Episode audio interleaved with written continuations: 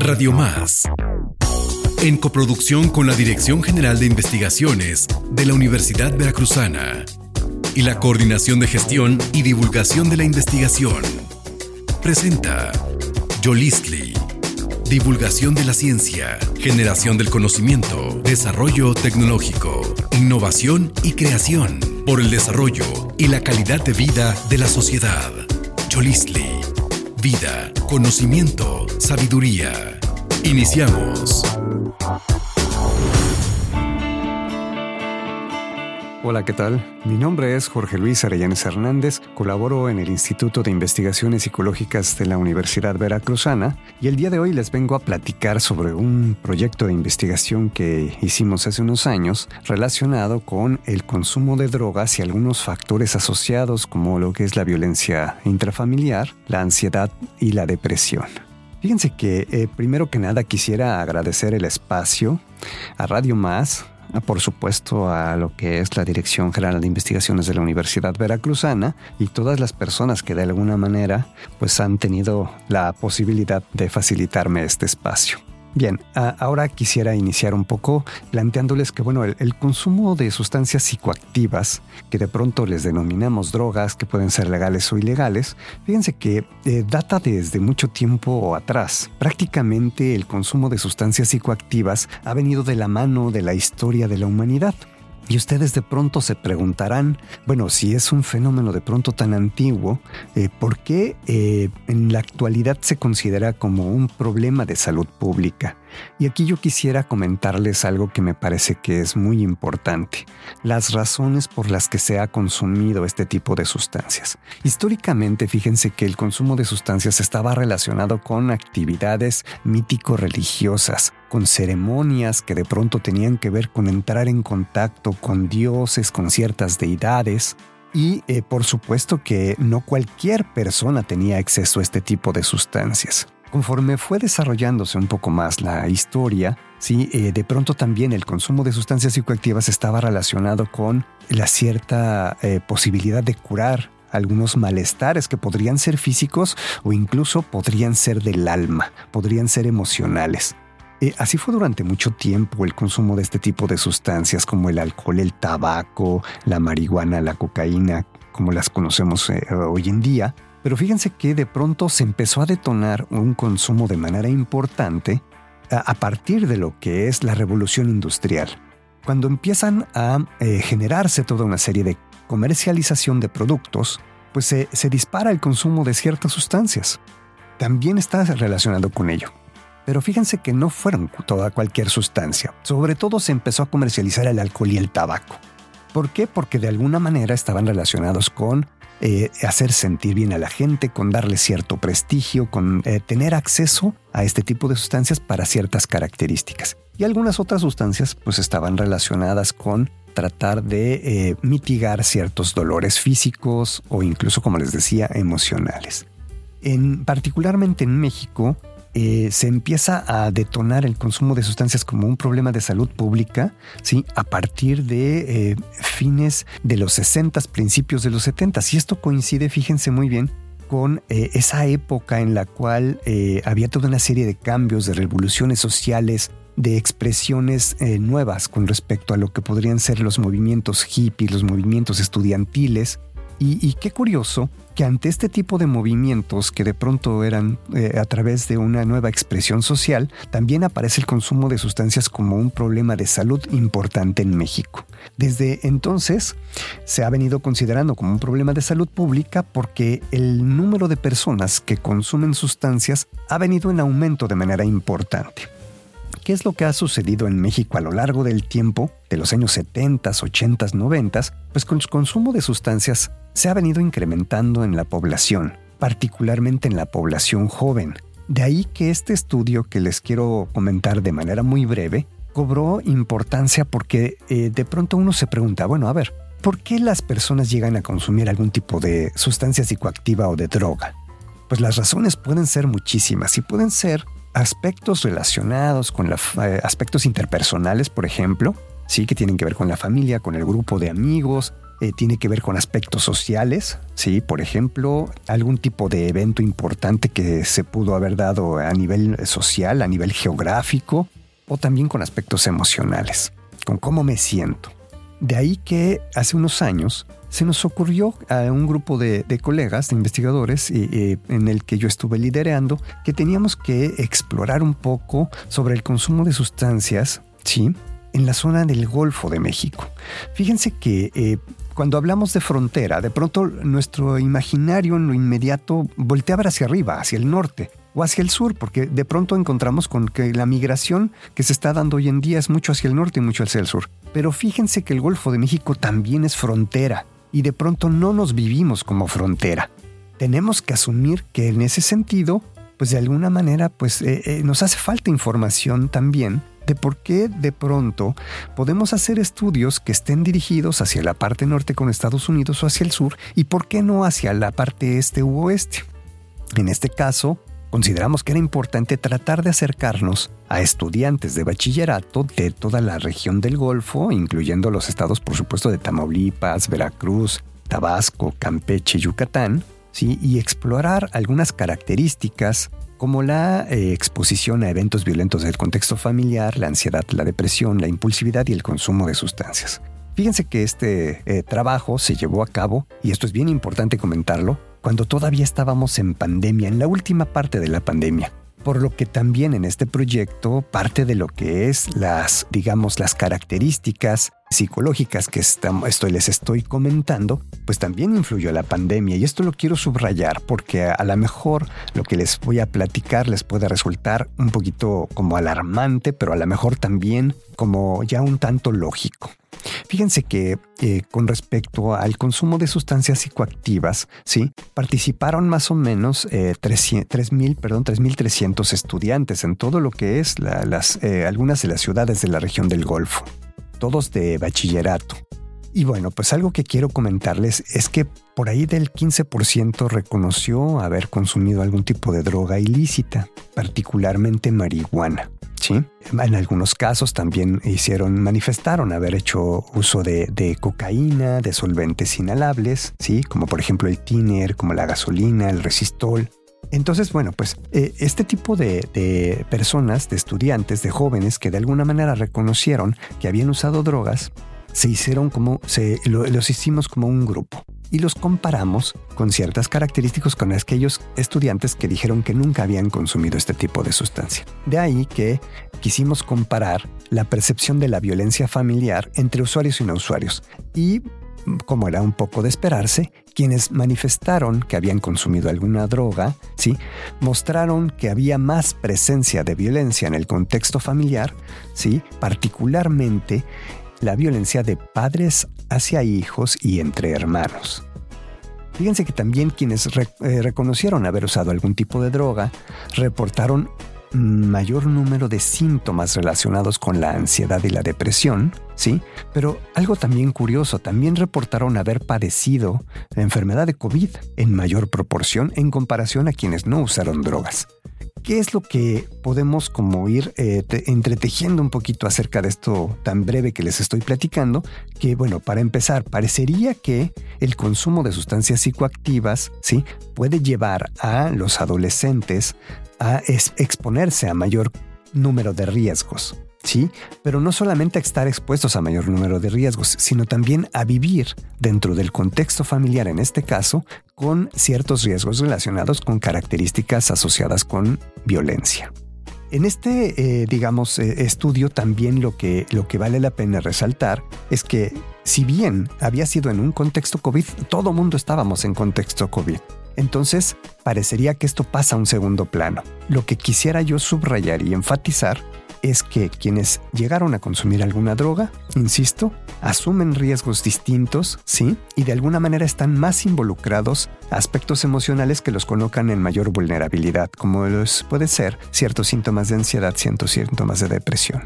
Bien, agradezco nuevamente el apoyo, el espacio que me ha permitido Radio Más y la Dirección General de Investigaciones de la Universidad Veracruzana. Y por el momento me despido, soy Jorge Luis Arellanes Hernández, investigador del Instituto de Investigaciones Psicológicas. Muchas gracias por su atención. Estás escuchando Yolistli, Vida conocimiento, sabiduría. Yolistli. Hola, amigos y amigas, bienvenidos a Conversatoria.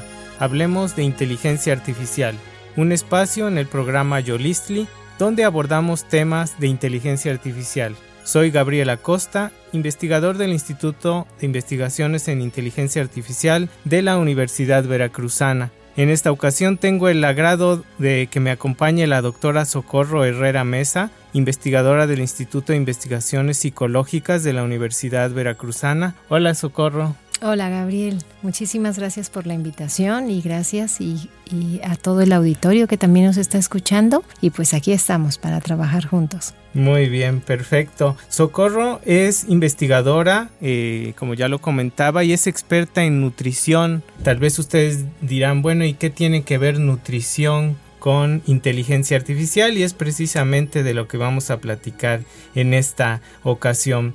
Pero pues para eh, iniciar, ¿nos podrías contar eh, pues tú a qué te dedicas en tu labor de investigación, Socorro? Claro que sí, Gabriel, gracias. Bueno, yo soy investigadora eh, adscrita al Instituto de Investigaciones Psicológicas de la Universidad Veracruzana y realmente sí, mi formación es nutrición, soy licenciada en nutrición y estudié la maestría y el doctorado en ciencias alimentarias. Así que a lo que me, que me dedico, cuáles son mis líneas de investigación, es trabajar conducta alimentaria en ratas y en humanos y todo lo relacionado con obesidad, con síndrome metabólico. Y justamente estas conductas de las que te hablo son las relacionadas cómo actuamos nosotros cuando comemos, algún alimento.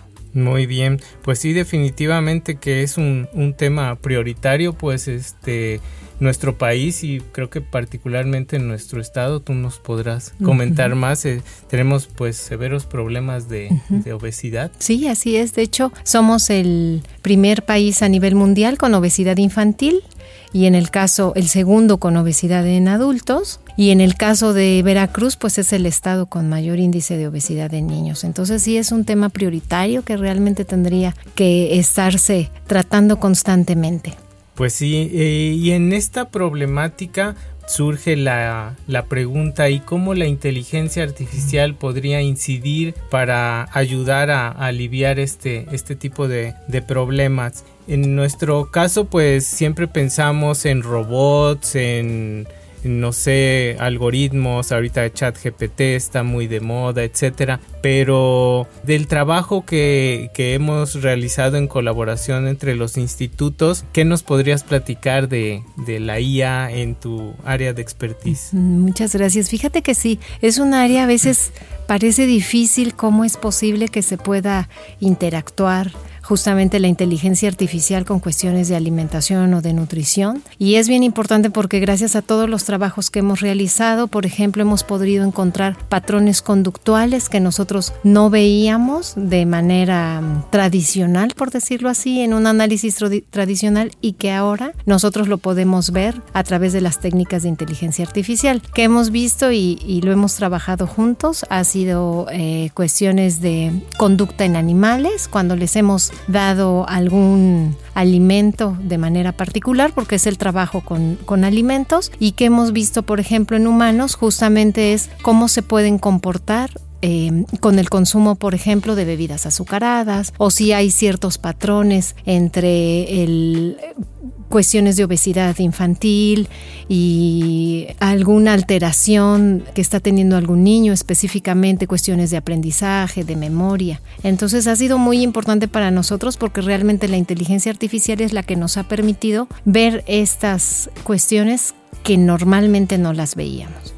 Es bien interesante porque mm, lo digo desde afuera que estoy del área de nutrición. Eh, uno siempre piensa en problemas de obesidad como pues eh, sobrepeso nada más y pues tal vez los problemas que pudiera tener de colesterol, etcétera. Pero es interesante ver cómo también influye en la parte conductual cómo tal vez un mal hábito alimenticio puede llevar a cuestiones de ansiedad, etcétera. Sí, sí, eso está totalmente relacionado. De hecho, nosotros lo hemos visto tanto en el laboratorio con animales de experimentación que les generamos obesidad y algunas alteraciones clásicas del síndrome metabólico y podemos ver y evaluar conductas tipo ansiolíticas Y en el caso de los niños que también hemos trabajado con escolares, también hemos visto cómo se ven alteradas algunas cuestiones del funcionamiento cognitivo, principalmente cuestiones de memoria o de aprendizaje que están asociadas a niños con problemas de sobrepeso y obesidad, pero que además no realizan ninguna actividad física o ejercicio, que esa es otra parte importante. O sea, niños que realizan actividad física, ejercicio o deporte incluso y que quizá pueden tener un poco elevado el peso, eh, son niños que mm, puntúan mejor a la hora de su evaluación que los niños que son sedentarios completamente. Entonces, y esto justamente lo hemos podido lograr y lo hemos podido ver a través de las herramientas que, bueno, que tú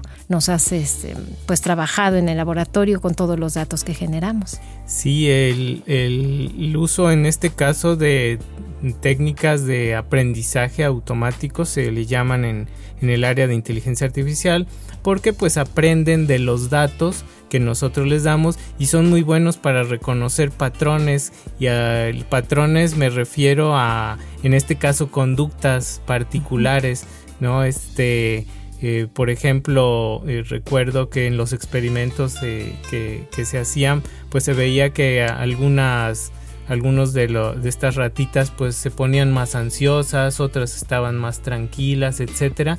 Y cómo este es interesante llevar esto pues ya a la vida diaria. Por ejemplo pienso no sé los niños la importancia que tiene que se vayan bien desayunados a la escuela no Sí, sí, tocas un punto bien importante porque normalmente el niño no desayuna en casa, lleva un lunch que muchas veces eh, es comprado en el transcurso de la casa a la escuela, no es un lunch saludable y entonces estamos teniendo estos problemas de ingestión de azúcar excesivo, ¿no? que también vemos las alteraciones. De hecho, se ha visto que el, el azúcar podría ser uno de los alimentos más adictivos que hay. Se han hecho estudios incluso donde se comparan eh, ratas a las cuales se les administra eh, algo tan adictivo como, una, como cocaína, como la droga y el azúcar, y bueno, la respuesta es similar. Entonces es muy, muy importante esto de la alimentación y principalmente también nosotros ver cómo nos estamos comportando ante esto, porque también Actualmente tenemos un consumo desmedido de bebidas azucaradas, de productos ultraprocesados, ¿no? que son los que ya fácilmente encontramos en, las tiendas de la esquina, que fácilmente están para destapar y consumir. Y bueno, esto está generando serios problemas en la población. Sí, pues realmente ha sido muy, muy rico esta, esta colaboración en, en tratar de llevar dos, dos áreas que pudieran parecer disasociadas, pero que tiene mucho, mucho potencial para, para investigar. Y bueno, antes de, continuar y para quienes nos acaban de sintonizar, estamos en conversatoria. Eh, un espacio eh, donde abordamos temas de inteligencia artificial y sus aplicaciones y nos acompaña la doctora Socorro Herrera. Pues, pues sí, este, continuando con, con, el, con el tema ¿Nos podrías platicar también del proyecto que se desarrolló con las mamás que, que tenían su primer bebé? Ah, sí, claro, esa, esa, esa fueron de, creo que de los inicios en los que comenzamos a trabajar juntos en proyectos. Sí, mi memoria no me falla. Y justamente nosotros evaluamos eh, cuestiones de alimentación en madres primigestas, ¿no? Y también cómo se, la relación que existía con la ansiedad, dado que la mamá primigesta siempre tiene, siempre está ansiosa y además duerme poco, tiene muy fragmentado el sueño y entonces ahí vimos unas asociaciones bastante interesantes sobre cómo la mamá comía y prefería comer carbohidratos para tratar de controlar un poco esa ansiedad y esa falta de sueño que tenía por, por cuidar a su bebé.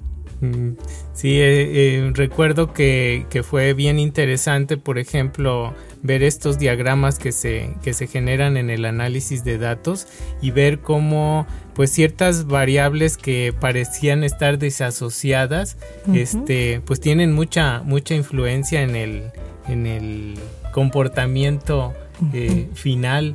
Entonces, este, pues es, es todo, yo creo que un nicho de oportunidad y, por último, antes de, terminar eh, esta plática, te quisiera yo preguntar, ¿cuál crees que sea el mayor reto para hacer este tipo de colaboraciones? Es decir, que el área de ciencias de la salud, particularmente la nutrición, este, vea a la inteligencia artificial como una herramienta y no la vea lejana como algo de robots.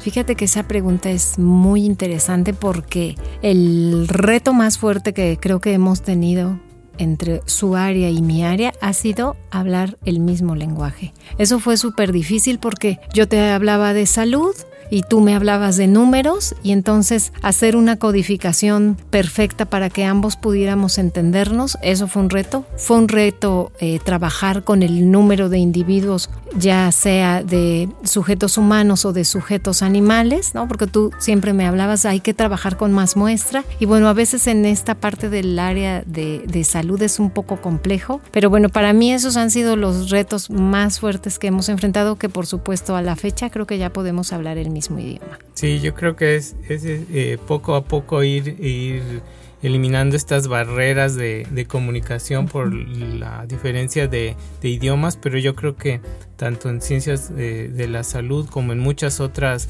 áreas, la inteligencia artificial pues es transversal y, se pueden aplicar en muchos dominios. Muchas gracias Socorro por estar con nosotros en esta ocasión y esperemos eh, poder platicar próximamente sobre otros proyectos. Muchas gracias a ti y a todo el auditorio por escucharnos. Pues esta fue una cápsula más de conversatoria. Yo soy Héctor Gabriel Acosta Mesa y nos vemos pronto en otra intervención en Yolistli. Hasta luego.